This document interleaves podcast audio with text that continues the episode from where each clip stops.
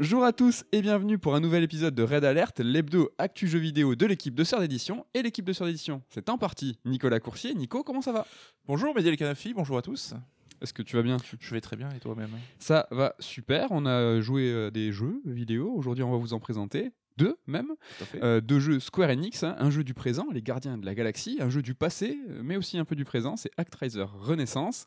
Il y aura bien entendu l'interlude de top 3, mais avant c'est la rubrique sur... Non, rubrique sur, c'est la rubrique retour sur, retour sur l'émission de la semaine dernière, dans laquelle nous vous parlions du State of Play du mois d'octobre.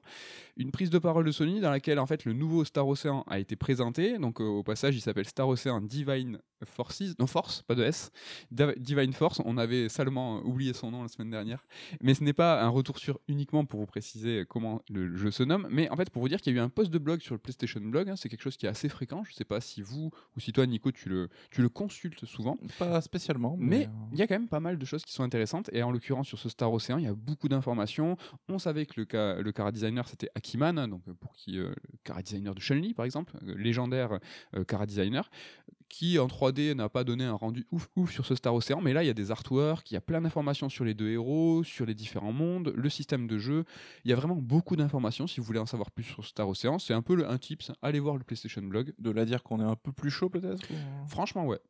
C'était assez agréable d'en savoir plus et euh, moi j'ai trouvé que les, les artworks de Hakiman étaient vraiment super beaux et même le héros je l'ai trouvé classe. Oui. pour te dire. Oui, oui, ça montre vraiment la- le distinguo à faire entre la création de l'artwork 2D et sa modélisation 3D euh, plus complexe. Exactement, un autre retour sur retour sur It Takes Two, euh, le jeu de Hazlight, j'ai du mal à le dire. Le GOTY. Le GOTY, euh, alors en tout cas pour toi et moi, je- pour l'instant il est top 2, hein, donc euh, un jeu qu'on adore et qui arrive sur le Game Pass, mais attention, hein, il arrive sur le Game Pass, il arrive sur le service EA Play, donc qui coûte 4 euros de plus que le Game Pass, mais si vous avez le Game Pass Ultimate qui lui coûte 3 euros de plus que le Game Pass, bah là vous avez le bundle avec le Gold et tout, dont EA Play, et là voilà, ce It Takes Two arrive dans ce service-là, c'est une très bonne nouvelle. Bah ouais, grave, pour la fin d'année, je pense que le jeu a eu un super bouche à oreille tout au long de l'année, donc c'est le moment de le remettre un petit peu en avant. À l'heure où on va justement commencer à faire nos GOTY et les récompenses de fin d'année, c'est un move pas très très... euh, C'est très malin pour nous Oui. le remettre en tête. un peu opportuniste, mais très, Oh, très malin. Ouais, opportuniste carrément. Non, mais c'est, c'est- je suis entièrement d'accord avec toi. C'est qu'il faut remettre en tête ce jeu qui était un jeu début d'année. Là, ça va commencer à balancer des prix. Et c'est, vrai que souvent, c'est des oubliés, quoi. Les jeux de- du premier trimestre, on, Grave, on- grave. on les zappe en fait. C'est comme les Oscars. hein. C'est tout le temps les, euh, les films en fait qui sortent euh, près des, des cérémonies. Voilà pour les retours sûrs. C'est l'heure maintenant euh, d'attaquer euh, le gros de l'émission avec ta chronique sur un jeu qu'on a fait tous les deux, qu'on a plutôt bien aimé, qui s'appelle Les Gardiens de la Galaxie. Tout à fait, donc euh, les Gardiens de la Galaxie, un jeu qui nous a occupé ces derniers temps. Alors on le sait, en communication, hein, comme dans la vie, il faut en général réussir à faire une première bonne impression. Et ça, ben, ce jeu Gardien de la Galaxie n'avait pas vraiment réussi à le faire. lors de sa première présentation du titre fait à l'E3 dernier, donc ça nous avait laissé, on va dire, au mieux sceptiques, euh, sinon indifférents pour la plupart d'entre nous. Et alors, il y aurait certainement beaucoup à dire hein, sur ce trailer en lui-même, comment il avait été monté, ce qu'il montrait et tout ça, ce qui a fait que ça nous a pas forcément trop chauffé. Mais je pense qu'il y avait surtout euh, les joueurs qui étaient marqués par le fiasco Avengers, hein, donc développé par le même Square Enix. Ouais. Et euh, chat échaudé craignant l'eau froide. hein. Je crois que je la place dans toutes les émissions, cette, euh, cette, euh, cette expression. Elle est importante. Ben, on avait tous euh, pris un petit peu de recul en disant, bon, ça, ouais, on va un petit peu flipper là-dessus. Ça et le faciès, je pense, des. D'élite gens. faciès. donc. Non, non, des acteurs, enfin des- de la modélisation des héros. Je pense qu'on était très très attachés euh, au, euh, au film euh, donc les Gardiens de la Galaxie 1 et 2 du MCU. Enfin Chris Pratt et compagnie, c'est vrai que bon, ils ont un- ils ont une- un visage quoi, une tête. Et là, il y a une rupture. Je pense qu'il y a aussi ça qui a joué. Alors Avengers, ça avait tout, hein, du gros gros triple A, too big to fail, comme on dit en anglais, donc euh, une licence parmi les plus puissantes du moment, un budget qu'on imagine sans peine très très conséquent, et surtout une mécanique hein, de jeu-service qui était capable d'être, de générer en fait du cash sur le long terme, hein, donc euh, l'objectif de Square Enix. Et là, patatras, déception, euh, le jeu a vraiment pas convaincu. Et je pense que paradoxalement, ça peut-être fait du bien à Guardian qui arrivait un peu délesté de cette pression-là. Et finalement, on n'attendait pas grand-chose, donc euh, bah, il y avait de la place pour euh, la bonne surprise. Et bonne surprise il y a eu, parce que c'est un peu ce qui ressortira de cette chronique. Donc euh, cet effet surprise, est-ce qu'on pourra se demander, et je serais Mhm. euh, ravi d'avoir ton avis là-dessus, mais est-ce que ça nous permet pas, nous, de mettre pas dans une posture un peu différente et d'avoir une grille d'appréciation peut-être différente justement des Avengers qui était beaucoup plus attendue Est-ce qu'on serait pas peut-être un peu moins exigeant, un peu plus tolérant que pour les gros AAA qui ne doivent pas échouer? Je pense que tu vois, on avait eu un débat tous les deux avec Ghost of Tsushima où euh, moi j'étais plus euh, refroidi que toi. Il y a certains trucs que je pourrais reprocher aux deux jeux et finalement, tu vois, j'ai un avis beaucoup plus positif sur Gardien. Mhm. Est-ce que c'est pas dû justement à cette grille d'appréciation de, assez différente? On va en parler un petit peu. Donc, euh, Gardien de la Galaxie, c'est une adaptation. Euh, à la base, hein, c'est des persos qui sont assez méconnus, hein, même du monde des comics. Hein, C'était pas les, les, plus euh, personnages les plus iconiques. Et euh, avant de devenir l'un des gros bangers du MCU avec les deux films réalisés par James Gunn. L'avantage d'une adaptation, c'est évidemment que tu as une partie du public qui va être déjà conquis par l'univers et les personnages, et donc bah, ça permet de te faire connaître plus facilement et de pénétrer dans l'univers de manière plus aisée. Mhm. Et là, bah, la première euh, bonne chose à dire sur le jeu, hein, c'est que les développeurs ont une très bonne compréhension du matériau de base. hein. À savoir que les gardiens, bah, c'est avant tout un groupe de marginaux qui apprennent à s'apprivoiser, avec une dynamique de groupe qui est un petit peu dysfonctionnelle, mais euh, bon, qui va quand même euh, s'améliorer au fur et à mesure. La famille dysfonctionnelle. Et euh, voilà, la base principale, bah, ça repose sur l'importance des interactions entre les membres. Et alors, faut savoir quand même que ce côté dysfonctionnel, ou le côté un peu nostalgie des 80s qu'on voit bah, vis-à-vis du personnage de Peter Quill, donc le héros, et euh, le caractère très très marqué des persos, on doit quand même beaucoup au film de James Gunn. C'est quelque chose qui a été vraiment euh, mis en avant par lui, c'est peut-être un peu moins le cas dans les comics. Et donc euh, voilà, le jeu nous met à la place de ce Peter Quill, ce personnage principal. On va diriger tout le jeu, hein, c'est un jeu solo, Oui. mais on va quand même avoir euh, pouvoir donner des ordres à nos partenaires. Donc on est constamment, on se déplace toujours en groupe. Donc chacun des, des partenaires qui nous accompagne aura des aptitudes particulières qui peut déclencher eh ben, soit dans les phases d'exploration. Mhm. Donc par exemple, on a Groot qui peut construire des ponts avec euh, ses capacités, euh, en faisant un pont en bois, ou même des, euh, utiliser ses aptitudes ben, dans les combats. Donc Mhm. euh, là-dessus, tu as le choix entre un panel d'attaque évidemment que tu peux upgrader pour chaque perso, et c'est toi qui vas commander à chaque fois ben, le déclenchement de telle ou telle attaque. C'est quelque chose qui est indispensable. hein. On développera un petit peu plus tard sur le, le combat tout à l'heure, mais on peut pas progresser dans le jeu si on n'utilise pas ça. C'est quand même le cœur du gameplay. Mais le jeu fait quand même aussi un bon usage de tout ce qui est le background cosmique hein, issu des comics, avec des situations et des personnages un petit peu over the top. hein. donc euh, là aussi, caractéristique euh, du, matériau, avec euh, bah, des monstres démesurés, des chiens qui parlent avec un accent soviétique. Il y a quand même un côté très très décalé qui, je trouve, bah, fonctionne et plutôt cool quoi, là-dessus. hein. Ouais, ça je pense que c'est déjà un très très bon point positif, c'est que le côté cosmique comme tu dis, qui est mis en scène de façon super efficace, super dépaysant, c'est vrai que pour un jeu vidéo c'est peut-être plus facile et moins coûteux que pour un film, par exemple c'est vrai qu'on a vu hier Les Éternels, hein, on, pourra, on pourra vous en parler peut-être dans une autre émission, mais il y a cette ampleur là, comment tu mets en scène du cosmique, des choses qui sont géants, gigantesques, et là le jeu y arrive vachement bien, euh, T'as donc des super beaux décors, c'était très fluo, très couleur, très années 80 évidemment, mais comme tu l'as dit, t'as des monstres qui sont un peu bizarres, un peu chelous, et c'est justement cet aspect-là euh, de se dire Surprenant. ouais, surprenant. On est euh, dans un feeling un peu Mass Effect, hein, moi j'ai trouvé, où il y avait vraiment des peuplades, des races, des rencontres qui étaient complètement bizarres et incongrues, et je trouve que là ça fonctionne vraiment bien. Quoi.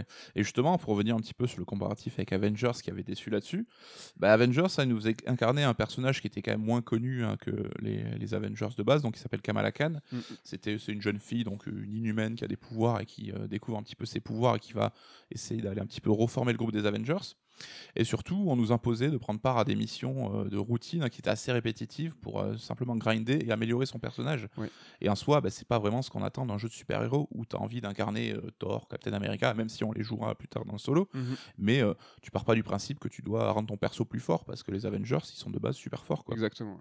Et c'était pire encore dans ce jeu Marvel's Avengers, c'est que tu avais très peu de satisfaction à débloquer des choses, hormis les coups, c'est-à-dire que tout ce que tu débloquais, c'était ni euh, esthétique, euh, c'était vraiment C'était des tendons, amélioration musculaire, c'est Ouais. des choses que tu ne voyais pas Voilà. apparaître. Quoi. Donc euh, t'avais, c'était pas très gratifiant en fait. Et tu parlais de Mass Effect, hein, c'est vrai, justement, cet univers des gardiens, il est beaucoup plus SF et plus extravagant que celui d'Avengers, qui est lui plus terre à terre.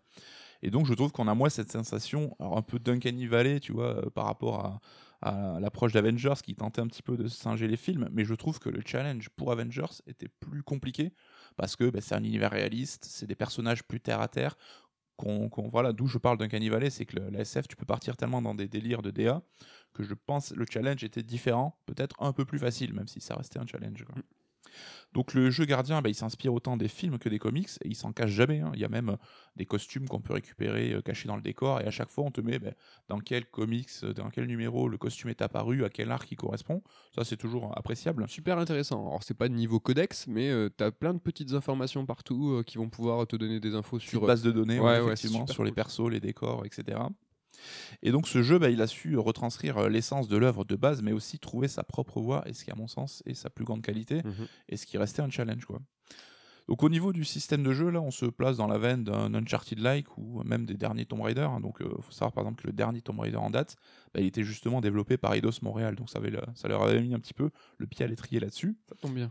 Donc c'est un mix euh, de plateformes qui est un petit peu assisté quand même, avec de l'exploration qui reste limitée, et euh, d'action sous la forme d'un TPS assez classique. Donc là on a un petit peu le, le tiercé gagnant de la formule du blockbuster jeu vidéo classique, en solo en tout cas. Euh, pour la partie, partie plateforme exploration, je trouve que ça fonctionne vraiment parce que ça met en valeur cette direction artistique dont on parlait. On a des planètes euh, exotiques qui sont Mhm. vraiment cool à arpenter. Euh, la DA, je trouvais très inspirée, très originale. dans le design, dans les couleurs, tu mentionnais les couleurs aussi qui sont plutôt cool. Alors je trouve que tout ne fonctionne pas. À titre perso, le, design de Drax, donc je suis un petit peu moins fan. Et euh, surtout le design des monstres, dans les, des ennemis. Alors pas forcément les ennemis humains, mais le design des monstres qu'on croise est pas toujours très heureux, je trouve. hein. Oui, c'est vrai que c'est euh, très chelou, mais ça contribue et ça concourt à ce dépaysement, ce, cet aspect euh, SF cosmique de tu te bats contre des cubes de gelée, tu te bats contre des chiens poulpes qui sont un peu bizarres. C'est vrai que les monstres, c'est ouais, c'est particulier, c'est pas le plus gros point fort euh, du jeu clairement. hein. Ça c'est pas le. Oui. Euh, niveau aspect graphique, ça a quand même de la gueule. Ah Bon, faut savoir que nous, on a joué sur PS5, donc Mm. on sait pas ce qu'il donne sur les, les consoles de gènes précédentes. Mais c'est sans être une tuerie, hein, c'est pas le jeu qui va repousser les limites technologiques.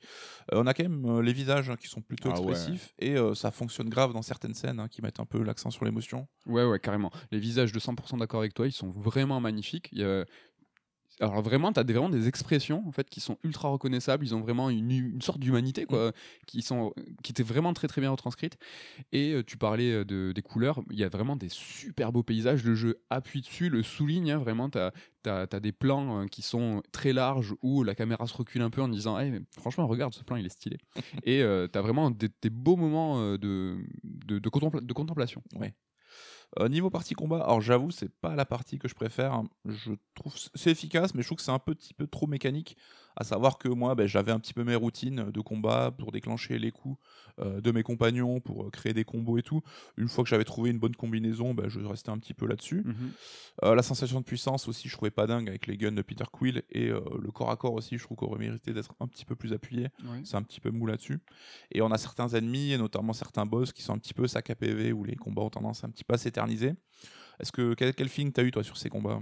Ouais, je suis assez d'accord avec toi globalement. Moi, je me suis quand même amusé à créer des combos. euh, Alors, il y a, il y a une- des petites subtilités, hein, c'est-à-dire que tu peux taper les ennemis euh, sur euh, attaquer leur PV ou attaquer leur vacillement, hein, quelque chose qui est très très commun dans le jeu vidéo aujourd'hui. Qui est devenu un petit peu à la mode, ouais. Donc, une t'as barre une de stun en voilà, fait. quoi. barre de- de- d'étourdissement. Euh, et donc, tu as Drax qui est plutôt spécialisé étourdissement, tu as Gamora qui est plus attaque physique, Groot c'est plus le healer, et tu as Rocket qui fait un peu des bombes, oui, lance des sac bombes. de zone un peu. Mais bon, t'as as, des choses intéressantes hein, avec Rocket. T'as vraiment, notamment, moi j'avais un combo que j'aimais bien, un coup, une, une grenade en fait qui va faire rassembler tous les, tous les ennemis. Une fois que les ennemis sont rassemblés, là tu peux après enchaîner euh, sur divers coups et les, les lancer en même temps. J'ai trouvé ça. Moi je me suis, j'avais euh, comme toi des patterns, mais j'ai essayé d'en avoir quand même plusieurs. Quoi. En tout cas, ce qui est cool, c'est que le jeu offre quand même plein de possibilités. Donc, euh, savoir que le même le héros a un panel de coups. euh, Il y a voilà un coup pour Mhm. un groupé, un pour essayer de remonter un petit peu le moral des troupes.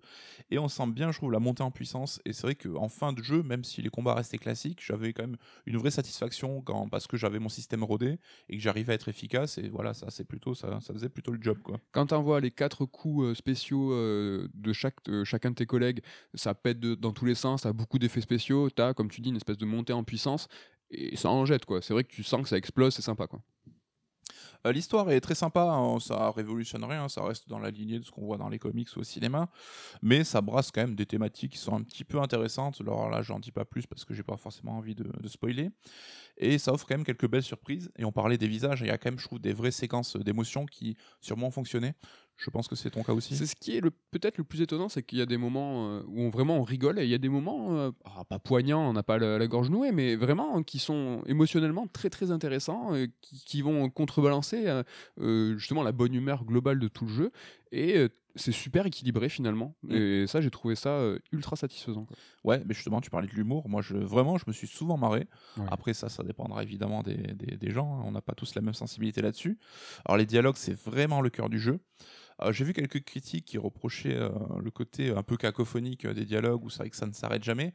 Je peux comprendre que ça saoule ou que ça puisse être un petit peu fatigant, mais à mon sens, c'est quand même le cœur du propos, c'est euh, ça qui fait l'essence du jeu, donc d'avoir cette troupe euh, de personnalités qui sont toujours en train de se vanner, toujours en train de se raconter des trucs. Euh, parfois, on a quand même les scripts de dialogue hein, qui se superposent un petit peu, c'est-à-dire que tu avais une discussion en cours, et si tu avances, tu as une autre discussion qui va se déclencher. Donc, ah bon, c'est un petit peu, ça reste un peu du détail, hein. mais euh, j'ai trouvé quand même l'humour très cool et appuyé par des doublages français qui sont très satisfaisants. Ah ouais. Euh, Peut-être un peu poil plus irrégulier que la VO. Moi, j'avais commencé en VO, mais euh, il y a tellement de trucs à lire et à écouter que bah, j'ai préféré passer en VF parce que sinon, tu es constamment le tête figée sur les sous-titres et c'est quand même un petit peu dommage.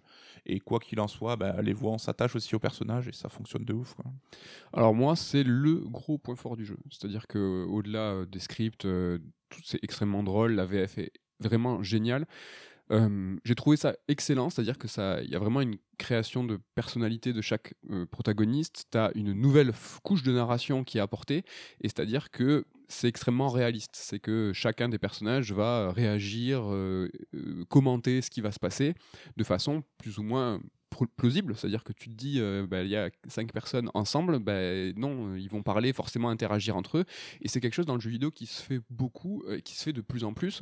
C'est souvent des duos en fait qu'on a repenté à la fameuse formule Naughty Dog. Voilà, t'as Naughty Dog qui fait ça, mais c'est parfois même artificiel. hein. Donc t'as Santa Monica avec God of War qui l'a fait, c'est-à-dire que t'as le personnage, ils vont apporter des personnages en plus euh, pour pouvoir, pour en fait, en fait c'est créer l'espace. Comme dans tout, on n'aime pas le vide, il faut créer l'espace et il faut occuper l'espace. Dans un jeu qui fait 20-25 heures, aujourd'hui c'est absolument pas envisageable de s'imaginer euh, contrôler son personnage dans le plus grand des silences ou avec une bande son euh, certes atmosphérique non ça marche pas aujourd'hui il faut que ça parle il faut que les personnages pensent à haute voix. euh, Dans Horizon, on entend, on entend beaucoup les personnages, enfin, Aloy penser à haute voix. Là, en ce moment, ça se fait beaucoup. Et là, je trouve que c'est fait de façon exceptionnelle et à tel point que je pense que ça va créer un, un antécédent. Moi, j'ai jamais vu euh, une vie, euh, une vie de groupe en fait aussi bien retranscrite. C'est Ouais. vraiment mortel. Je sais pas, je me demande, euh, si- ouais, est-ce que le fait que ça soit Marvel, Eidos, on va pas crier au génie alors que je- ça a une forme de génie là. Tu Vraiment. trouves justement que c'est sous-estimé Peut-être. par rapport à, au côté que un peu plus fun, enfin décomplexé des Marvel où on reconnaît pas un mérite euh? Ouais, ou même le studio. Si ça avait été peut-être un autre studio, euh, si ça avait été un autre. euh, Après, c'est vrai qu'Eidos Montréal, hein, c'est loin d'être des manches, et ils avaient cette expertise, euh, notamment très RPG, très sur le dialogue avec les Deus Ex.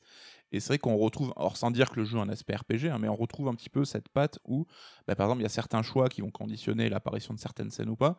On a fait le jeu un petit peu hier tous les deux de comparer nos parties, et c'est vrai qu'il y a des séquences que j'ai vues et pas toi, et vice-versa. mhm. Donc ça, ça ajoute une couche sympa. Mais ça, c'est cool que tu fasses la transition parce que je trouve que c'est quelque chose qui est très important dans le jeu, c'est le rapport au- au- aux mots et le rapport au discours. En fait, il y a tout qui est articulé autour du dialogue et euh, c'est impulsé dans la vie de groupe, mais c'est aussi impulsé dans les choix que tu fais. Je trouve que c'est euh, le titre, il a digéré les jeux tels tels, mais de façon ultra brillante. J'ai pas en tête un jeu qui a encore mieux digéré la formule telle telle, c'est-à-dire tu vas avoir un choix qui te semble anodin et en haut à droite on va te dire Eh, Gamora s'en souviendra ou machin.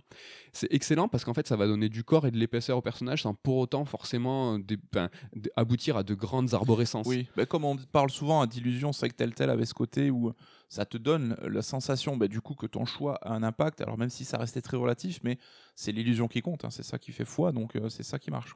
C'est ça. Ça donne de l'incarnation, je trouve, au personnage, plus que des, des- des vraies alternatives en fait dans, dans l'histoire.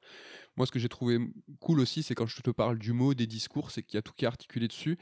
Et t'as. euh, alors ça, on peut pas en dire trop parce que ça, jusqu'à la fin, ça, va intervenir même jusqu'à la fin du jeu. En fait, que la parole et ce que dit Quill, que la façon dont il s'exprime, c'est retranscrit en jeu. Tu as par exemple une feature, tu en as parlé tout à l'heure, c'est le rassemblement. Et en fait, c'est que euh, la, la super, le super pouvoir en fait, de- du groupe, c'est que tu as le capitaine Peter Quill qui va galvaniser, en fait, essayer de, de- de- de remotiver ses troupes. C'est un petit team building. C'est un team building, mais ça se fait par les mots, ça se fait par le discours. Et tout ça, en fait, tu as vraiment une ligne de force, enfin une logique globale au jeu qui est articulée autour de ça. Ouais, sachant qu'on te demande d'être attentif justement à ce que ton groupe pense et Mm. retranscrit pour comprendre leur état d'esprit, pour leur répondre de manière favorable. Tu as même des mots derrière. Ouais. c'est pour te dire à quel point c'est c'est important. Quoi. Moi j'avoue, je suis moins convaincu par le rassemblement parce que je trouvais pas forcément ça toujours très logique ou comment euh, tu pouvais, devais faire ta réflexion? C'est pas la meilleure idée parce que même euh, le rassemblement, c'est une séquence qui est un peu longue. Tu vois, bah, tu dois appuyer Oui, sur ça coupe L- le combat. Voilà, hein. tu, as, tu dois appuyer sur L1 et R1, donc ça va couper un peu le combat. Après, donc tu as à chaque fois une musique qui a rien à voir, donc tu vas avoir euh, AA ou euh, T'as une playlist très 80s qui est Ah ouais. cool. ouais. qui est génial. Donc tu vas te retrouver dans des combats de boss super sérieux avec une bande son complètement fun. Moi j'ai eu des moments de vraiment excellents euh, là-dessus. Mais euh, justement, tu vois, ils ont décidé quand même, tu vois, à dessein de dire, ok, non, là, bah, c'est par le discours. Et en fait, Peter Quill, c'est un baratineur. Mm. Et en fait, tout ça, c'est traduit dans le jeu. et C'est plutôt brillant, je trouve. Et c'est en ça, je trouve que bah, ils ont su capter l'essence euh, des gardiens à la base pour le retranscrire dans le jeu, sachant que par exemple, comme je parlais des compétences de tes acolytes dans l'exploration, bah, certes- un passé un certain moment, comme tu t'entends de mieux en mieux avec tes, tes- tes potes, bah, ils vont déclencher eux-mêmes le script sans que tu n'aies à le faire toi. Et ça, je trouve, c'est un côté, bah, tu dis, ok, bah, là, tu sens que tu as progressé dans la relation avec eux. Tu as aussi ces phases intermédiaires dans le vaisseau où tu peux te balader, discuter avec chaque membre, et tu vas pouvoir apporter euh, des objets clés que tu trouves dans les décors du jeu. Et à chaque fois, ça déclenche des scènes de dialogue spécifiques au perso. C'est quelque chose qui est complètement optionnel, mais qui va creuser le background et un petit peu bah, euh, l'univers de chacun des, des- des héros. Mm, mm. Moi j'aimais bien me balader dans, le, dans ce hub-là, en fait, justement, euh, aller voir dans la chambre de chaque personnage, qu'est-ce qui se passait. J'ai débloqué des, des objets où je me suis quand même embêté et j'ai dépensé des sommes folles pour justement avoir des- des dialogues en fait qui sont optionnels. j'ai défoncé le micro.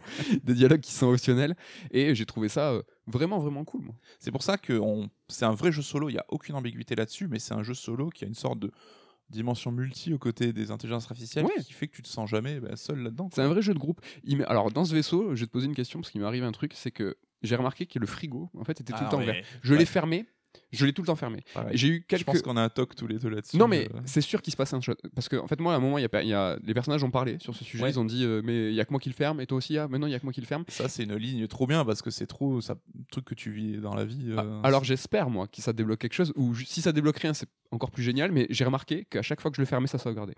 Je pense qu'on a, dû avoir un succès. Moi, je sais que j'ai dé- désactivé l'affichage des succès in-game, donc je ne le vois pas en apparaître. Mais Moi, je l'ai gardé, j'ai pas de succès. Ah. Pourtant, j'ai vraiment. c'est vrai que ça a déclenché cette ce petit dialogue que j'ai trouvé super fin et euh, il y a un côté vraiment naturel dans les dialogues euh, qui font qu'on y croit quoi. Ouais, parce qu'il y a des moments de joie, il y a des moments de- d'engueulade, de, groupe qui sont super convaincants.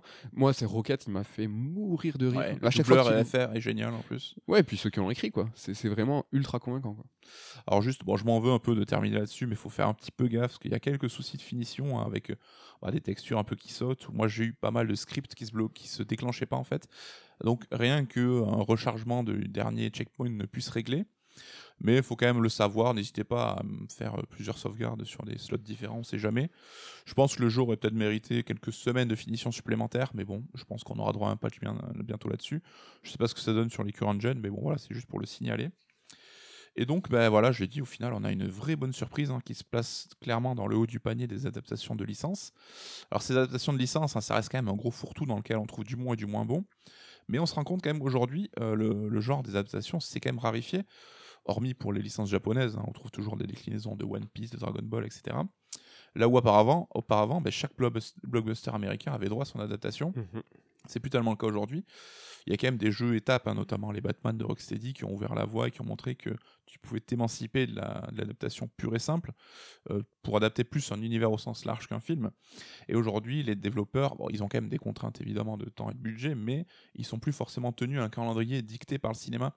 De là, tu vois, tu as un jeu gardien qui sort alors que le prochain gardien de la galaxie, le film, ça sera pas avant des années. Mm. Donc on voit que bah, le truc a pris un petit peu plus au sérieux. Et ça donne envie parce que Marvel, on voit qu'ils sont maintenant très très actifs dans le développement de leurs licences en jeux vidéo. On a eu les Spider-Man d'Insomniac qui étaient très cool, avec un Wolverine qui va arriver. On a eu un Iron Man en VR qui avait des bonnes idées, même si ça restait un petit peu limité.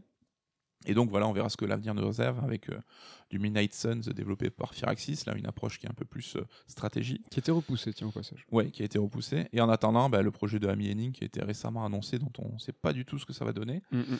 Donc bah, voilà, on espère le meilleur pour la suite de ces adaptations. En tout cas, Gardien, c'est très très encourageant. Ouais, carrément. Et euh, bah, tu vois, on a parlé de l'instabilité un peu du jeu, euh, juste pour dire quelque chose de plus positif. Moi, j'ai vraiment eu par moment des aspects du jeu, des choix qu'on m'a donné, des, idées de game design. Si je me suis- si je m'étais dit, si ça avait été Kojima, on aurait dit c'était du génie. Il y a vraiment deux, trois fois, je sais pas si tu vois de quoi je parle, où le jeu, en fait, il essaye de twister euh, un peu l'ordre du game design. En fait, c'est qu'on va te, tu vas faire toujours la même chose, et en fait, pour te débloquer d'une situation, il va falloir que tu fasses l'inverse. Et des- des trucs comme ça, un petit peu pas pétage de quatrième mur, mais des trucs un peu original, originaux, où il faut, il faut réfléchir deux secondes à ce que tu fais en fait et arrêter Mhm. d'automatiser tout ce que tu. Oui, je vois ce que tu veux dire et c'est vrai que ouais, ouais, il y a deux, trois moments. Ah mais, ouais. euh, C'est vraiment. Il y a deux trois moments, j'ai trouvé ça. Je me, suis- je, me- je me disais, mais c'est ultra bien pensé. C'est vraiment ultra bien pensé. Il y a. Ouais, je, alors vraiment, je peux pas en dire plus parce que si vous le faites, c'est des belles surprises. Mais moi, c'est quelque chose qui m'a vraiment marqué, ces, ces petites, euh, ces petites Kojimesqueries, là. Ouais, mais après ça m'étonne pas dans le sens où quand tu confies euh, du taf à un bon studio, tu vois, on l'a dit, Eidos Montréal, ils ont fait le dernier Tomb Raider qui est excellent, ils ont fait les Deus Ex qui sont des très bons jeux, et surtout, bah, dans, tu lui donnes euh, un jeu à faire dans ses compétences à lui, dans son champ d'action à lui, bah il va te faire un truc qui est cool, quoi. Ouais. Et là où tu, euh, ils avaient, euh, Square a filé à Crystal Dynamics de faire un jeu service où ils ont aucune expertise là-dessus. Bah, on voit que ça a été un, un fiasco sans précédent. Quoi. Ouais, c'est ça, t'as raison. Ouais, l'impression que le jeu, en fait, il a du cœur, quoi. J'ai- l'impression qu'ils ont kiffé le faire. Le, je sais pas s'ils sont spécialement fans de Gardien ou tout ça, mais euh, ouais, il a l'air, euh, tu vois, il, Tout le monde prend du plaisir. Ouais, tout le monde prend du plaisir, prend du kiff. On a, on a parlé, tu sais, du parallèle euh, de Jedi Fallen Order, donc qui a été fait cette fois par Respawn.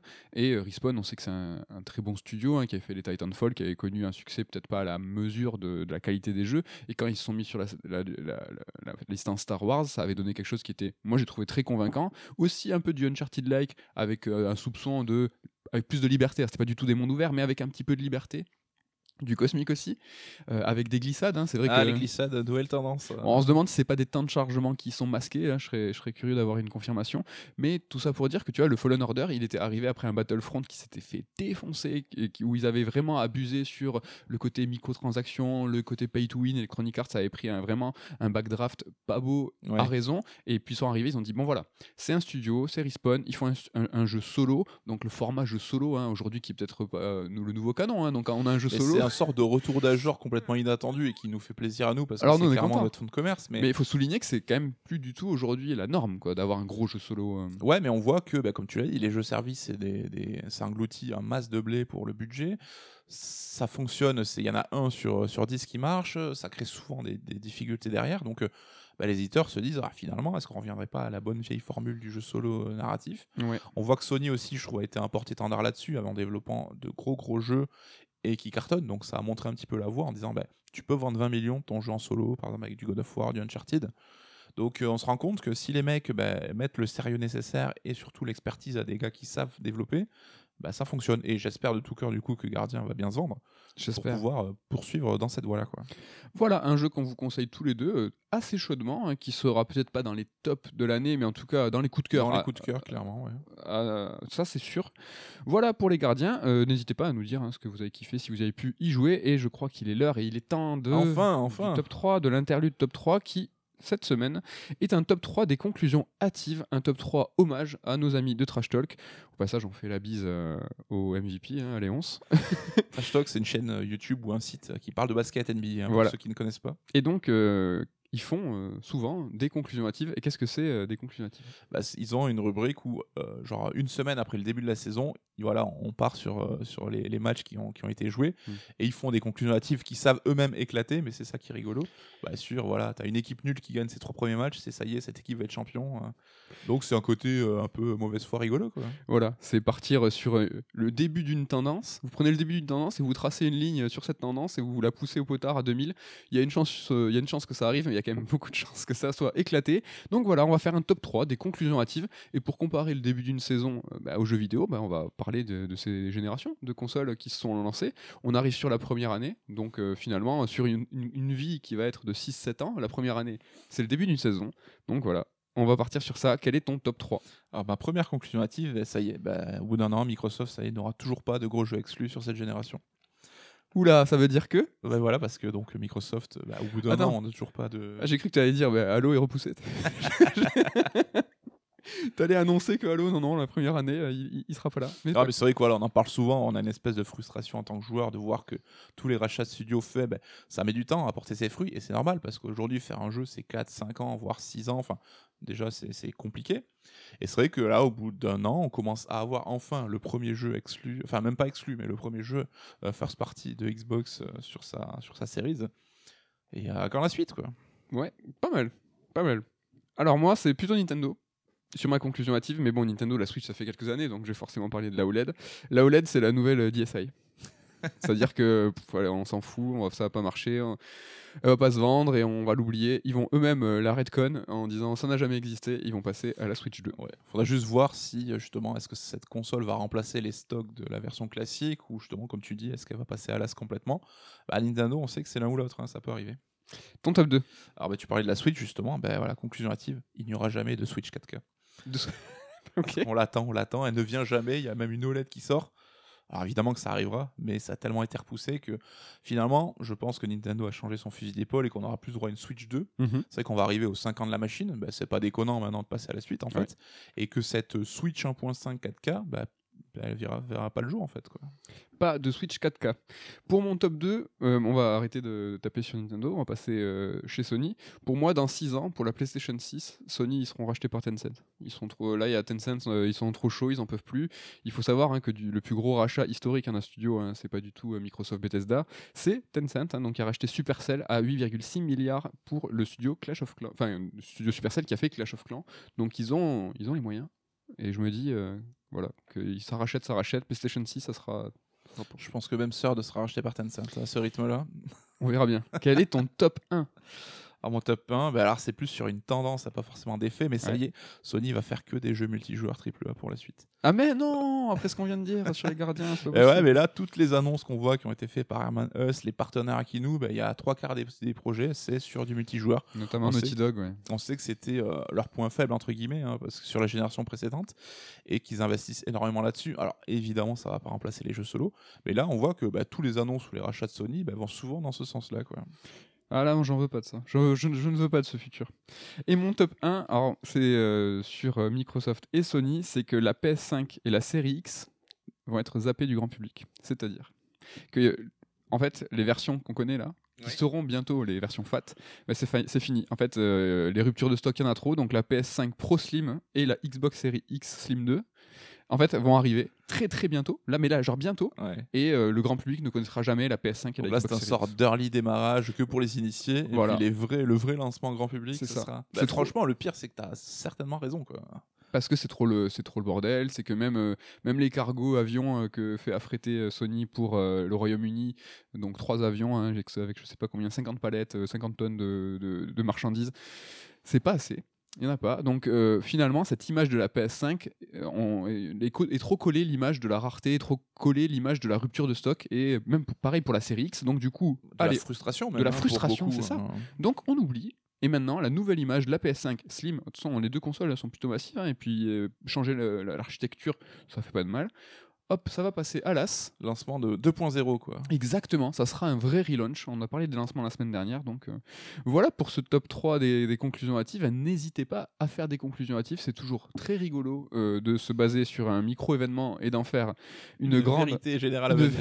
une vérité, une vérité générale et surtout absolue. C'est ça qui est important. Voilà pour cette interlude. Euh, on va passer au second, euh, partie de l'émission. On va rester sur euh, du, euh, du Square Enix, mais on va partir un petit peu dans le passé tout en restant dans le présent. On va parler de Actraiser Renaissance. Donc c'est un jeu qui est sorti en 1990 au Japon et qui a été développé par Quintet. Je sais pas comment le prononcer, c'est Quintet? Comment tu dis toi? Je dis Quintet aussi. euh, donc Quintet, c'est le studio qui est à l'origine de la trilogie Soul Blazer, Illusion of Time et Terranigma, et des jeux qu'on adore. hein. Euh, donc derrière ces jeux et Actraiser, c'est une équipe de 18 personnes, réalisateurs, scénaristes, tout ça, c'est les mêmes, c'est une petite équipe. hein. La belle époque. Ouais, franchement, mais euh, re- regardez l'époque des Super NES, même PlayStation, hein, c'était des mecs, ils étaient 30, hein, c'était hallucinant, c'était vraiment autre chose.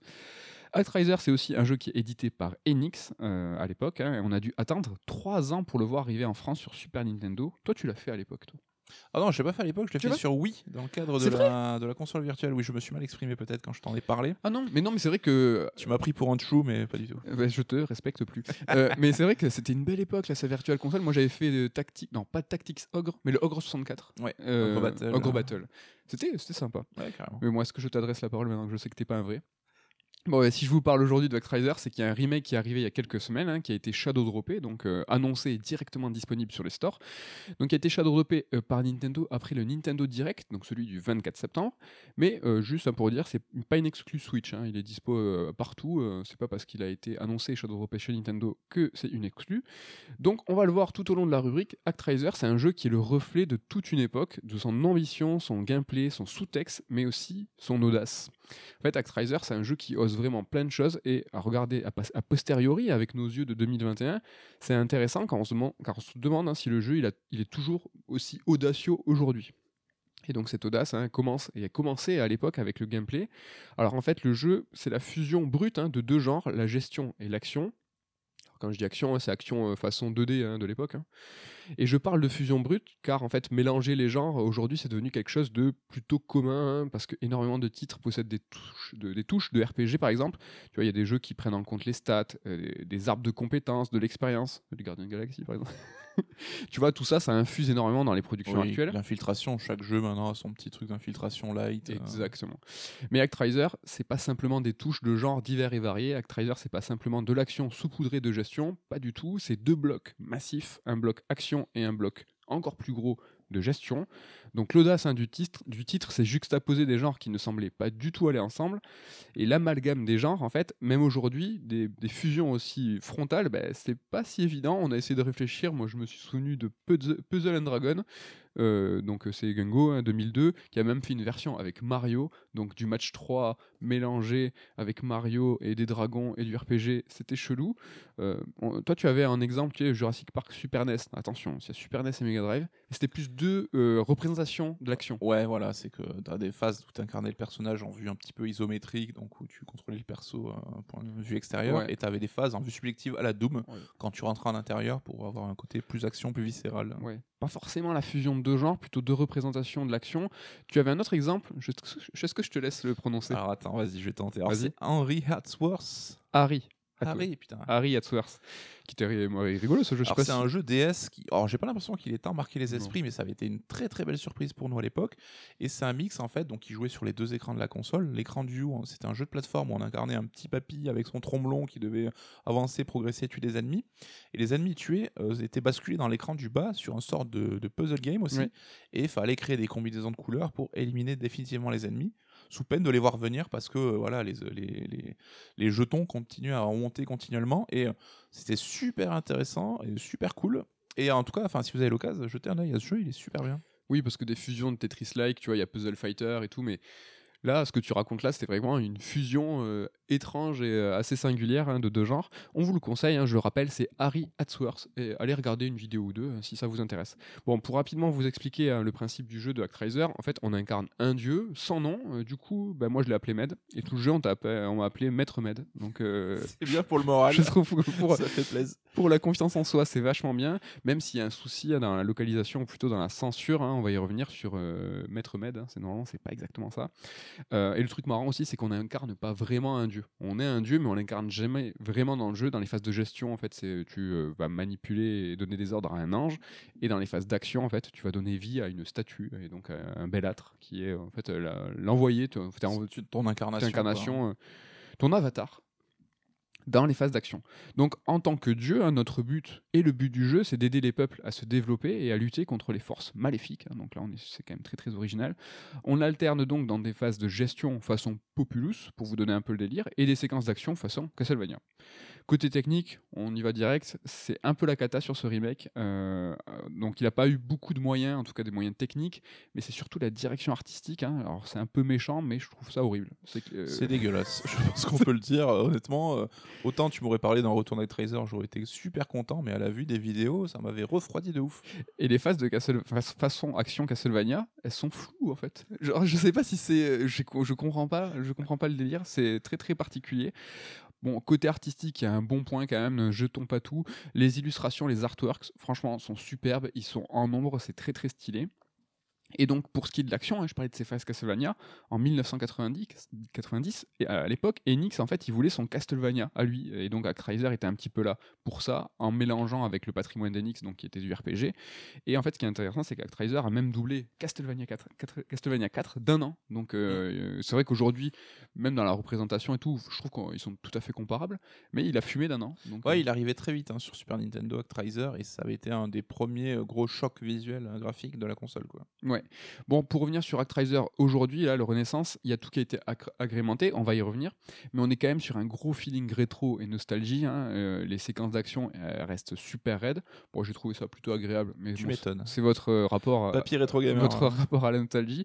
Mais comme je l'ai dit, les graphismes ont été entièrement refaits, mais ils ont conservé, je trouve, des effets 100% Madeleine de Proust, comme le zoom avec le mode 7. Ils l'ont gardé, s'il te plaît. Ils ont fait Ah, tellement emblématique, je pense que les joueurs les attendaient là-dessus. Quoi. Franchement, ça, c'était euh, c'était rigolo.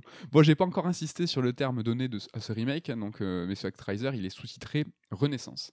Alors, on va pas repartir sur le débat des dénominations, remake, remaster, etc. Je vous renvoie au Red Alert 33, pas compliqué à se souvenir, 33, dans lequel on traite de la question. euh, mais pour Actraiser Renaissance, on est clairement sur une relecture. hein. Attention si vous avez écouté. Bon, pour vous donner une, une idée, une idée de l'ampleur euh, de la refonte, le jeu il se boucle en 5 heures, l'original de l'époque, et moi il m'a fallu 15 heures pour terminer le Renaissance. C'était nul. Donc tu vas. Mais à, à ma place de me dire que je suis nul, tu vas peut-être me demander comment on multiplie par 3 le contenu d'un jeu qui ne fait que 5 heures, en sachant, et c'est important hein, de le dire, que la trame de base, les séquences d'action, les boss sont les mêmes. Bon, c'est pas vraiment les mêmes, mais c'est la même, le même truc. Ouais, ça m'intrigue euh, de ouf, franchement. Bon, il faut se dire que le premier Actraiser, en fait, en gros, il est à l'os. hein, c'est l'essentiel. Et tout dans le remake est pareil, mais tu fais x3. Donc, euh, pour chaque territoire, la structure du jeu original, ça a été conservé. Donc, dans chacun d'entre eux, euh, ça s'ouvre et ça se conclut par une séquence d'action à la Castlevania. Au passage, hein, tout ce qui est remake, euh, le level design de toutes les phases d'action a été refait. C'est pas pareil, c'est le même décor, mais c'est pas pareil. Il y a aussi plusieurs petits systèmes hein, qui ont été ajoutés dans les séquences d'action pour agrémenter l'exploration. Ça, c'est chouette. En fait, tu dois collecter des gemmes qui fait monter une jauge et bah, ça, ça va influencer en fait ta puissance de frappe, ta magie. Tu peux avoir un- une vie en plus, c'est sympa pour les boss. Tout ça, ça n'existait pas dans l'original, mais ça donne. euh, À la Castlevania, pour le coup. Exactement. Il y a une petite courte, une phase courte aussi d'action qui a été ajoutée pour, les, pour fermer des puits de monstres, où en fait les monstres vont en sortir euh, incessamment. Des puits qui existaient dans le jeu original, mais pour lesquels en fait fallait pas aller au turbin pour les reboucher. Euh, là maintenant c'est le cas, tu as une petite phase d'action, il faut taper une, une grosse boule. Bon, c'est pas ouf, mais ça donne un petit peu plus de. Parce que les phases de gestion sont longues, et donc du coup on a un peu plus envie euh, d'avoir du Castlevania. Donc là c'est là pour un peu saupoudrer tout ça d'action. Les séquences d'action, on l'a vu, il y a pas mal de choses qui sont là pour moderniser l'expérience, ou plutôt l'enrichir, c'est pas vraiment de la modernisation, mais c'est surtout les phases de gestion qui ont été pimpées. Euh, bon, pour ce qui est du principe euh, de ces passages, euh, c'est du classique jeu de gestion. hein. Il faut bâtir des habitations, des ateliers, des champs, on gagne des niveaux d'évolution. Ouais, avec une vue un peu à la RTS, quoi, de, de haut, quoi. Ouais, c'est ça. Mais c'est de la gestion console, hein, donc c'est tout à un bouton, c'est ultra ultra simpliste. Mais moi, je trouve que le côté addictif, tu vois, l'envie d'aller plus loin, de faire, tu sais, entre guillemets, un tour de plus, comme les jeux de Mm. gestion, les PC. Moi, ça a, mar- ça a marché sur moi, et je me suis retrouvé à être, tu vois, minuit et demi. Je suis vieux. Minuit... c'est YOLO, quoi.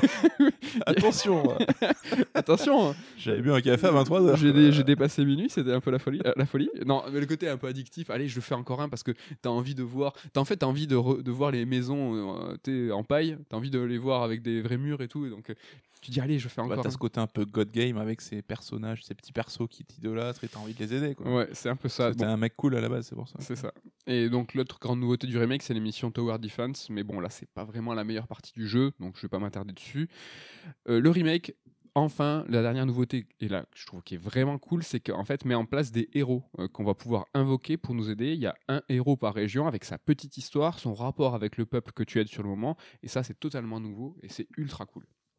Voilà, grosso modo, hein, ce que Actraiser propose euh, à l'époque et son remake. L'original, c'est un jeu culte, et c'est c'est cool de le voir revenir, tu l'as dit tout à l'heure. Ce qui est intéressant, c'est de savoir en fait ce qui a motivé ce remake. Pourquoi ce jeu et pourquoi maintenant? Quel est l'intérêt pour Square Enix de faire revenir Actraiser? Je t'écoute. Ah, pardon. je rigole, je rigole. Ah, tu m'as tué, là. Ah, la bonne blague, euh, même pas écrite. Total impro. c'est beau. Bon, on commence à le voir, Square Enix ambitionne de faire revivre son patrimoine. L'éditeur, en fait, souhaite pas simplement voir exploiter souhaite pas simplement exploiter commercialement ses anciennes licences. On le voit, ils vont aller plus loin. Ils vont essayer de moderniser et de rendre plus accessible chacun de leurs jeux. Alors en gros, c'est pas des portages ou des accès à des ROM pirates à façon console virtuelle. Salement. salement. Récemment, on peut citer Legend of Mana, qui a connu une refonte structurelle euh, et qui a été complètement restaurée graphiquement. Il y a pareil pour euh, Saga Frontier Remaster, qui a été restauré graphiquement aussi, mais qui a bénéficié de retouches au niveau de la difficulté, euh, de la qualité de vie, de la narration, des choses qui ont rendu l'aventure appréhendable aujourd'hui. Et dernier exemple, hein, parce que je pense que vous avez capté la démarche, la refonte complète, complète de Trials of Mana, donc Seiken 3, remake qui a tout changé, qui a même fait le saut à la 3D. Ouais. Donc voilà, tu vois, ce que je veux dire, c'est que Square Enix va pas faire les choses facilement. Ils empruntent le chemin qui est un peu plus compliqué pour faire de l'argent. Bon, ils pourraient en effet choisir de balancer des compilations toutes simples, parce que Actraiser, il y, y a eu un 2. Tu vois, euh, on, C'est vrai, on a tendance à on a l'oublier. tendance à, à l'oublier, qui est moins apprécié, pas cool du tout, mais qui a été ar- qui est articulé en fait autour de l'action Ouais, uniquement. c'est ça, si dis pas de bêtises. Ouais, il y a eu que les phases d'action. Et je sais même pas s'il est sorti du Japon. je crois que si. Ok. Et je crois que si, et il est développé par la même équipe. Ok. Donc tu vois, euh, culte, euh, c'est ces phases de gestion, cette fusion qu'on a- on, on parlait tout à l'heure, ça, ça a quand même marqué, marqué les gens. Nico, je te mets on the spot cette fois, c'est pas une blague. Est-ce que pour les anciens jeux cultes comme ça, tu vois, est-ce que tu préfères un remake ou un portage brut? Est-ce que tu as envie de jouer à l'expérience réelle, qu'est-ce qu'il était à l'époque, ou d'avoir une, une refonte, une relecture? Ouais, je vais être chiant, mais je vais dire les deux, ma bonne dame. Quoi. C'est que... Et là, c'est peut-être un petit regret que tu partages, mais ça aurait été cool d'avoir accès au jeu original dans le nouveau jeu, qu'il soit débloquable ou même euh, disponible direct dans le menu. Ouais. Mais euh, c'est bien d'avoir les deux parce que ce sont deux expériences du coup qui diffèrent et euh, bah, les deux ont une valeur, les deux ont une légitimité. Donc, les deux. Est-ce que ouais, mais t'as les deux aussi, euh, par exemple, tu sais, les Monkey Island où, où d'une simple touche, t'avais la refonte graphique qui était apposée par-dessus, et puis derrière, t'avais le jeu de l'époque. Là, c'était vraiment. euh, Là, je pense que ça aurait été compliqué vu que c'est de la dit, restauration. quoi. Là, c'était pas possible. Euh, là, Crazy- enfin, Square Enix a choisi de réaliser, c'est un vrai remake. hein. Ouais. Non, mais tu sais, dans le menu, genre euh, jouer au jeu Ah ouais. Tu le débloques? Ouais, ça aurait pu être cool. Donc là, l'expérience, elle a total- totalement changé.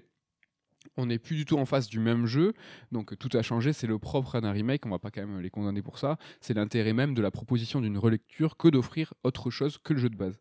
Mais ici, est-ce qu'on serait pas un peu sur une illustration du bateau de Thésée? Alors en deux mots, hein, l'analogie avec le bateau de Thésée, ça sert à mettre en exergue un problème d'identité, à savoir si on remplace toutes les parties d'un objet, même à l'identique, que reste-t-il de l'objet de base? Si on remplace chaque planche du bateau de Thésée, est-ce que c'est encore le bateau de Thésée? Bon, c'est un peu euh, le cas ici, je trouve, avec le remake. Qu'est-ce que reste-t-il du Actraiser originel? Donc, on l'a vu hein, dans le remake Renaissance, beaucoup de contenu a été ajouté, mais beaucoup de choses ont été façonnées autour des fondations de base. Je pense qu'on n'est pas là, tu vois, pour se pencher maintenant sur une question philosophique si complexe. On va plutôt prendre un gros raccourci et se demander simplement pourquoi ajouter tant de contenu dans un remake Pourquoi ne pas se restreindre euh, à de l'accessibilité? Je sais pas, par exemple, tu vois, une accessibilité qui serait soutenue par une refonte graphique ou des apports de qualité de vie. D'ailleurs, se focaliser sur l'accessibilité serait compréhensible, hein, surtout pour un projet comme Renaissance qui a un budget petit. C'est pas du tout un gros projet façon FF7 Remake. Oui. C'est un choix qui pourrait s'entendre, je pense. Oui, c'est vrai qu'on aurait pu s'attendre à la version de base en, en HD avec un rewind et des slots de, de sauvegarde euh, instantanés, Ouais, comme ça pas. existe beaucoup. hein, mais- Mais là, du coup, ils ont choisi de faire les choses euh, difficilement, avec un vrai remake, avec une vraie refonte. Et à mon sens, je pense que tout ce contenu, il est là pour souligner les qualités de jeu de l'époque. Car un titre de légende en 1990, en l'état, aujourd'hui, pourrait devenir risible 30 ans plus tard. Alors évidemment que ces jeux, ils sont pas ridicules, euh, car ils sont pas ridicules parce qu'on les remet dans leur contexte. Et néanmoins, tu vois, la recontextualisation, ben, ça peut pas être exigé, c'est pas une évidence et c'est pas obligatoire. Un joueur, il n'a pas à savoir le pourquoi du comment quand il commence un nouveau jeu. Au mieux, il est au courant que c'est un remake, mais euh, d'une vieille gloire, il sera peut-être plus tolérant, mais il n'a pas à savoir, tu vois, pourquoi du comment et tout. C'est ça le truc, c'est qu'il faut que- il va falloir un peu lui souligner pour ce joueur-là qui n'est pas forcément au courant pourquoi c'était si, si important à l'époque. Donc toutes les refontes faites dans le remake, en l'occurrence Renaissance, tu vois, sont là, je pense, pour faire apparaître avec plus de force les qualités du jeu d'origine, des qualités qui ne seraient pas visibles ou plus visibles aujourd'hui. Un exemple parlant, et tu parlais tout à l'heure d'avoir le, l'argent, le beurre et l'argent du beurre, ben, c'est la musique. Dans Actraiser Renaissance, les musiques sont restées les mêmes, mais elles ont été réorches- réorchestrées afin que nos, nos oreilles hein, de 2021 ne soient pas meurtries hein, des sons des 1990. Ouais, puis Béocculte, hein, s'il en est. euh. Alors, pas de blasphème, les bip bip des musiques de l'époque étaient sublimes, elles le restent, mais elles, sont- elles ont juste pris une forme qui était adéquate. À aujourd'hui. D'ailleurs, euh, Yuzo Koshiro a composé 15 nouveaux morceaux pour le remake, ça c'est sympa. Bon, il fallait combler 10 heures de jeu en plus, hein, donc il fallait, il fallait, il fallait du, Sinon, ça aurait un peu bouclé. fallait du matos. Un truc cool, c'est que l'OST de base, elle est accessible dans le jeu. Et ça, gratuitement. C'est-à-dire que tu peux choisir jouer, euh, jouer aux façons réorchestrées ou de base. Et on voit bien, tous les jeux en ce moment où tu as les musiques OST, il faut raquer. Là, c'est dans le, c'est dedans. Bon, pour ce qui est du gameplay, on l'a vu, toutes les, améliorations, elles apportent de la richesse et de la densité et permettent de, de rendre le jeu jouable aujourd'hui. Et toute proportion gardée, je trouve que les phases de gestion du remake, euh, ça adopte une structure, alors pour ceux qui connaissent, plus à la Dragon Quest Builders, plutôt que le jeu d'origine. Tu vois, c'est plus moderne, ça t'accompagne, ça te tient la main, la narration prend plus de place, c'est, euh, ça va moins coller à ce, qui- à ce qui était vraiment l'expérience de l'époque pour plus sa- s'approcher du Builders, là, du, du DQ Builders, qui a vraiment quelque chose qui est un peu plus moderne. T'as pas eu l'occasion de te jouer au Builders? Il est cool. Ouais, j'avais fait la démo Ah, d'une heure, je crois, mais à peine. Ouais. C'est vrai que oui, tu dois, enfin, dans un contexte actuel, tu dois accompagner les joueurs. Tu peux plus Ouais. leur offrir l'expérience d'avant où c'était vas-y, démerde-toi et euh, apprends toi-même, quoi. Exactement. On arrive enfin au dernier point qui est pour moi le plus important, ou l'un des plus importants dans Actraiser, ce sont les thématiques, qui à l'époque euh, étaient sacrément kilotées, tu vois. On l'a dit au début de la chronique, c'était un jeu qui était audacieux. Et en fait, le jeu parlait assez frontalement des religions, et à sa mesure, c'était quand même une belle satire. hein. Tu vois, à tel point que le, vu s'est- le jeu s'est vu censuré aux US et en Europe, hein, j'en ai parlé tout à l'heure, euh, avec le côté maître, tu vois. Donc euh, normalement, c'est pas maître, c'est Dieu. Et Dieu m'ait dit, c'est encore mieux, je trouve. Ça m'aurait encore plus fait kiffer. Et hélas, hein, le remake, euh, c'est aussi censuré. En tout cas. Bah, c'était l'époque, et notamment chez Nintendo, on sait qu'ils étaient très très frileux là-dessus. On parlait de Castlevania, mais les jeux, on se voyait modifiés a posteriori, où on enlevait les croix euh, euh, représentatives, on enlevait, on couvrait les seins des statues, etc. Donc c'est clairement pas étonnant, quoi. Et même, ça c'est plus tard hein, sur PlayStation et Xeno, mais bon, on a, Damien en parlera sûrement mieux. Même nous, on vous en parlera, je pense, mieux euh, sur Xenogears, qui était très important sur, sur l'aspect euh, Dieu, religion et tout. Et donc, pour souligner le message du premier Act- Actraiser, je pense qu'il fallait mettre en scène différemment les relations avec les humains. Et le remake va tenter de mettre en exergue ce message. Comment il va faire? En fait, il y a beaucoup plus de dialogue et il y a beaucoup plus d'interaction avec les peuples de chaque zone. Et chaque représentant de chaque zone, euh, donc euh, les peuples en fait, en fait, se voit attribuer un artwork. C'est tout bête, hein, c'est qu'il y a à chaque fois un homme et une femme dans chaque région. Et là, ils ont un artwork, tu les vois, ils sont différents à chaque fois, ils sont bien identifiables, ils ont leur habit et tout.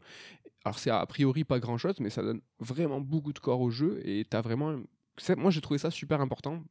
Alors qu'à l'époque c'était 3 pixels, c'était quand même. euh, Et donc tout ça mis bout à bout, c'est qu'on interagit plus avec, le- avec les humains. À chaque fois ils ont des demandes, ils, te demandent ton avis, ils te demandent de l'aide et ça constitue autant de nouvelles missions dans la trame principale, ce qui explique aussi pourquoi il dure euh, 10 heures de plus.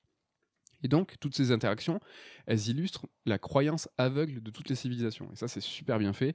Tu vois qu'ils sont complètement dévoués à ton dieu.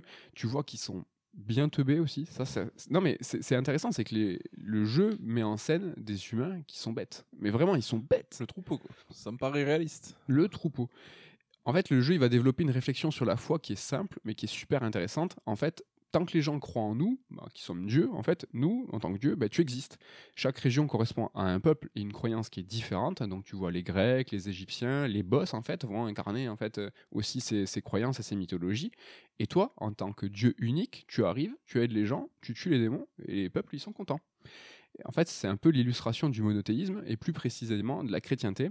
Alors, je parle de chrétienté, clairement, parce que c'est pas l'islam. hein. Donc, euh, dans les phases de gestion, c'est un chérubin que tu diriges, un petit ange. Donc, euh, c'est pas du tout. euh, là, c'est clair, c'est la chrétienté qui est, qui est mise en scène. Le jeu, il montre qu'il n'y a qu'une seule religion qui compte. La preuve, toutes les autres, bah, elles n'ont pas réussi à défendre les gens, et c'est même les boss que tu dois aller défoncer. Tu dois aller euh, tuer une statue égyptienne. Enfin, c'est vraiment euh, très très clair pour le coup. Ouais. Après, c'est vrai que c'est le délire du syncrétisme japonais. On en parle, euh, on parlait de Xeno, mais pour Exactement. eux, c'est folklorique euh, d'utiliser cette religion qui Ouais. leur paraît lointaine parce que c'est pas du tout le- la religion majoritaire chez eux. quoi. Ouais, ils vont faire un mélange de tout, mais là, le message, il est quand même ultra clair. quoi. Et à la fin du jeu, alors de l'époque, hein, du premier, tu sauves tout le monde, tous les peuples. Il y a tout qui est beau, le démon est mort, et en fait, quand t'as fini, il n'y a plus personne dans les, lieux de culte. Les peuples, ils sont heureux, ils sont à présent développés, mais ils croient plus en Dieu. Ils ont déserté les lieux de culte, et alors que il y a 20 minutes, ils te demandaient toutes les 30 secondes un truc, j'ai besoin de ça, j'ai besoin de ça, j'ai besoin de ça. Et en fait, ce que montre le jeu, c'est que plus les gens sont civilisés, moins leur foi est, est grande. Euh, et c'est une façon habile, je trouve, pour un jeu en 1990 de mettre euh, en scène ou l'athéisme ou l'égoïsme humain, l'égocentrisme humain qui va demander à chaque fois quelque chose, qui va croire en quelque chose quand il a besoin, et puis quand une fois que le soleil brille et qu'il n'y a plus de démons, il n'y a plus personne en fait. Ouais, ça me paraît bien vu et pertinent. C'est franchement plutôt pas mal, donc là je parle du jeu de l'époque, mais dans ce remake, le message il existe, mais il n'est pas présenté avec des mots, il n'est pas présenté avec une mise en scène comme dans l'original. En fait, il y a une nouvelle zone avec un nouveau boss, et tout ce que je viens de vous raconter, c'est- mis en scène justement avec ce niveau et ce nouveau boss, donc je vous en dis pas plus, parce que c'est intéressant euh, de voir en fait comment euh, le message il, a été traduit, mais c'est le cas, euh, c'est le cas avec euh, donc le nouveau niveau, euh, donc tu as la phase de gestion et tu as aussi la phase d'action, et c'est ça qui est intéressant. Donc c'est pour ça que je trouve que le titre, c'est un bon remake, il souligne les qualités du titre de l'époque, il est remodèle pour que ça soit plus accessible, mais aussi qu'il soit différent. C'est que tu as vraiment le, message, je trouve, culotté, hein, je parlais en introduction de ça, c'est que 1990, on y va frontal, on va te parler d'athéisme, on va te parler de, de, de religion, on va te parler de, de foi, euh, avec des analogies qui sont plutôt basiques. Mais aujourd'hui, ça se retrouve de façon un peu twistée. Euh, Mais est-ce que c'est pas ça qu'on veut finalement? Non, mais au niveau du remake, en fait, de ce que devrait être un remake, parce que c'est pour refaire la même chose, autant rejouer au jeu d'époque, apporter quelque chose de plus moderne, adapté à l'ère du temps. C'est ça qui me paraît cool, parce que tu, justement, tu fais rentrer le jeu et son propos bah, dans une ère plus moderne et donc plus facilement appréhendable par un public. Mhm. Parce qu'il y a aussi des gens qui vont découvrir le jeu sans avoir joué à l'original, hein, donc sans même savoir que c'est un remake. Oui. Et donc il faut qu'il puisse être pertinent aussi pour eux. Et pour moi, à mon sens, c'est ce que devraient être tous les remakes. quoi. Ouais. Avec en bonus, tu l'as souligné tout à l'heure, moi je suis tout à fait d'accord, euh, débloquer le jeu d'origine. Tu vois, une petite, euh, une petite ROM. Alors peut-être que sur Actraiser Renaissance, j'ai pas, je l'ai pas débloqué, j'ai pas fait ce qu'il fallait, mais je crois pas. Enfin, franchement. euh, Je crois pas l'avoir lu non plus, donc corrigez-nous si on se trompe. hein, En tout cas, le jeu est fini et tout, donc moi, on m'a pas dit. Enfin, en tout cas, si moi, je j'aurais dû le débloquer, pas cool. Parce que je me demande ce qu'il faut faire de plus que. Mais c'est toujours intéressant, ouais, d'avoir le, le matériau de base, quoi. Et à côté, euh, ta relecture, euh, ta restauration. Bah, la comparaison, justement, c'est là où c'est intéressant d'analyser comment, bah, déjà, comment tu rallonges un jeu euh, court, ça c'était cool que tu Mm. nous le décrives. Et surtout, bah, quels changements ont paru pertinents à l'équipe pour euh, l'adapter à l'ère moderne. quoi. Ouais, carrément. Donc voilà pour cette semaine. Ouais, on est sur deux jeux Square Enix. Euh, moi, il y a pas si longtemps, tu vois, j'avais fait une chronique pas cool hein, sur, euh, tu vois, est-ce que Square Enix est un mauvais éditeur? Parce Mm. que vraiment ça allait de mal en pis, quoi. C'était que des catastrophes. Bah, Et- un petit peu de, de mieux. Bah, là, je pense qu'ils ont écouté ta chronique. Je, je pense, mais carrément du mieux parce que ben là, euh, le remake Actraiser Renaissance est plutôt cool. Alors je sais pas euh, votre rapport à la nostalgie, à vos jeux d'origine. Il reste euh, raide hein, aujourd'hui, c'est un jeu de 15 heures mais avec des- un vrai fond euh, rétro. On a Les Gardiens de la Galaxie qui est super qualitatif, bonne surprise. Euh, là, moi je suis très content parce que je vais faire Voice of Card, le nouveau Taro Yoko, donc Square Enix aussi, donc c'est cool. Franchement, c'est plutôt plaisant. Enfin là, ils sont sur une belle et bonne dynamique. Ouais, puis ils ont trois gros jeux à venir l'an prochain avec euh, Forspoken, FF16 et FF Origins, que je, dont j'oublie le vrai nom. Stranger of Paradise. Ouais, donc ouais, une, petite- une meilleure dynamique.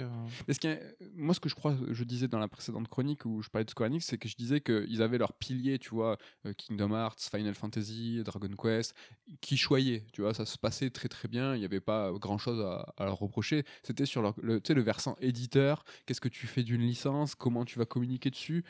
Et là, pour le coup, franchement, c'est pas mal. Sur Stranger of Paradise, il y avait le problème sur la démo. Ils ont rebalancé une seconde démo. Ils, ils- ils font parler petit à petit du jeu. Il y a l'air d'avoir des surprises sur le, sur le monde. Bon, c'est du Nomura, hein. on sait pas trop ce que ça va donner. à voir. À voir. Donc voilà, pour la semaine euh, du Square Enix, plutôt qualitatif, des bons jeux. Euh, Est-ce que tu as du quoi nous teaser pour la semaine prochaine? Alors, pas de podcast Red Alert la semaine prochaine, mais vous aurez droit à un sœur d'émission. On vous laisse pas tomber quand même. Oui.